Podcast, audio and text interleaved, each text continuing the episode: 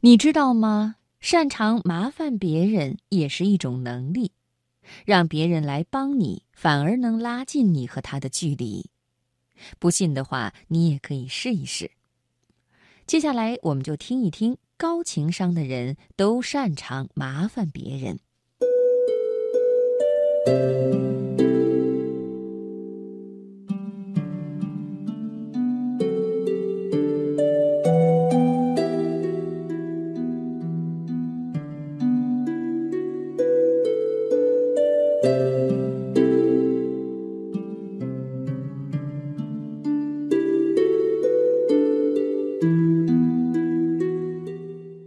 前些天，一个并不算太要好的朋友忽然来倾诉苦恼。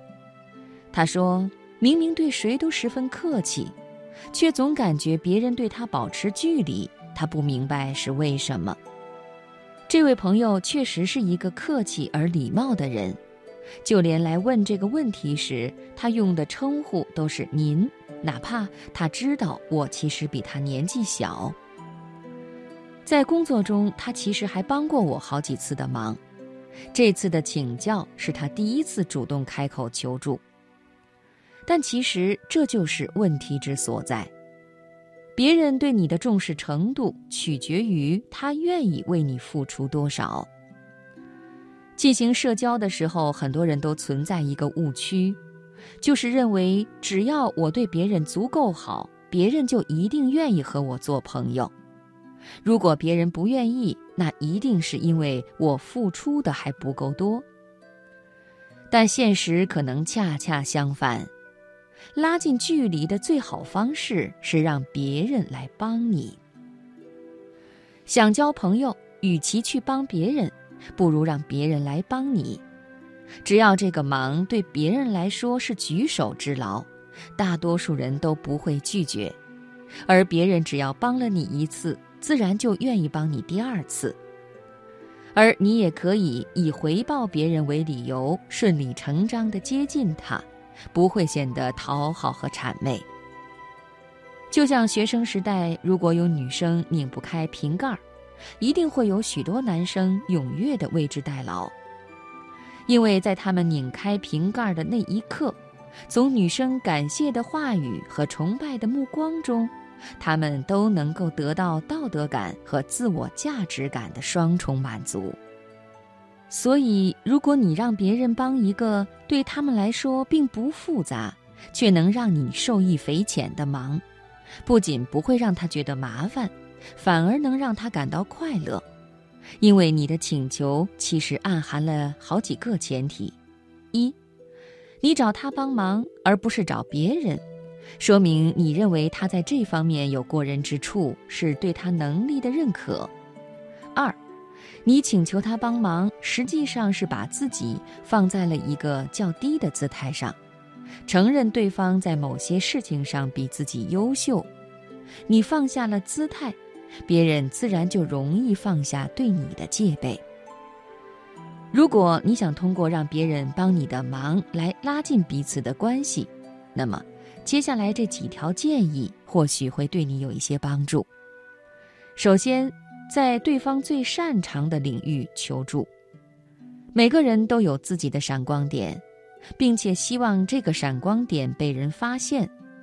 去请教别人擅长的话题，实际上也是给别人一个展示自己的机会。如果能够顺水推舟，表达一下崇拜和赞誉。对方一定能得到莫大的满足。其次，要让对方感到确实对你有实际的帮助。如果你请求帮忙的事情是你自己都能够轻易完成的，那对方并不会觉得自己的价值受到了重视，只会觉得你把他当苦力，效果适得其反。第三。确保对方帮助你的时候，不需要付出太多的时间和精力。请教一些对方很懂的问题，借一些对方闲置的东西，这种忙大多数人都不会拒绝。但是如果在还没有成为好朋友的情况下，动辄就让对方为你写一个文案、做一个设计，这不叫求助，这叫伸手党。第四，在对方帮你之后及时回报。让别人愿意帮你，只是拉近关系的第一步。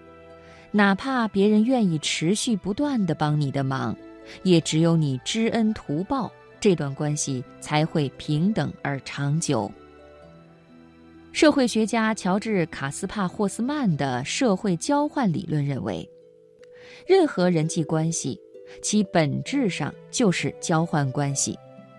只有这种人与人之间精神和物质的交换过程达到互惠平衡的时候，人际关系才能和谐。而且，只有在互惠平衡的条件下，人际关系才能维持。客气对于社交而言，真的不一定是一个褒义词，因为客气意味着不肯亏欠，而社交的本质却是价值交换。如果做不到互相亏欠，价值交换自然也无从提起。这也就是为什么学会求助和亏欠，也是一个非常重要的社交技能。列夫·托尔斯泰曾在《战争与和平》里写道：“我们并不因为别人对我们的好而爱他们，而是因为自己对他们的好而爱他们。”下次想和人交朋友的时候，你就可以先让他帮你个忙试试看吧。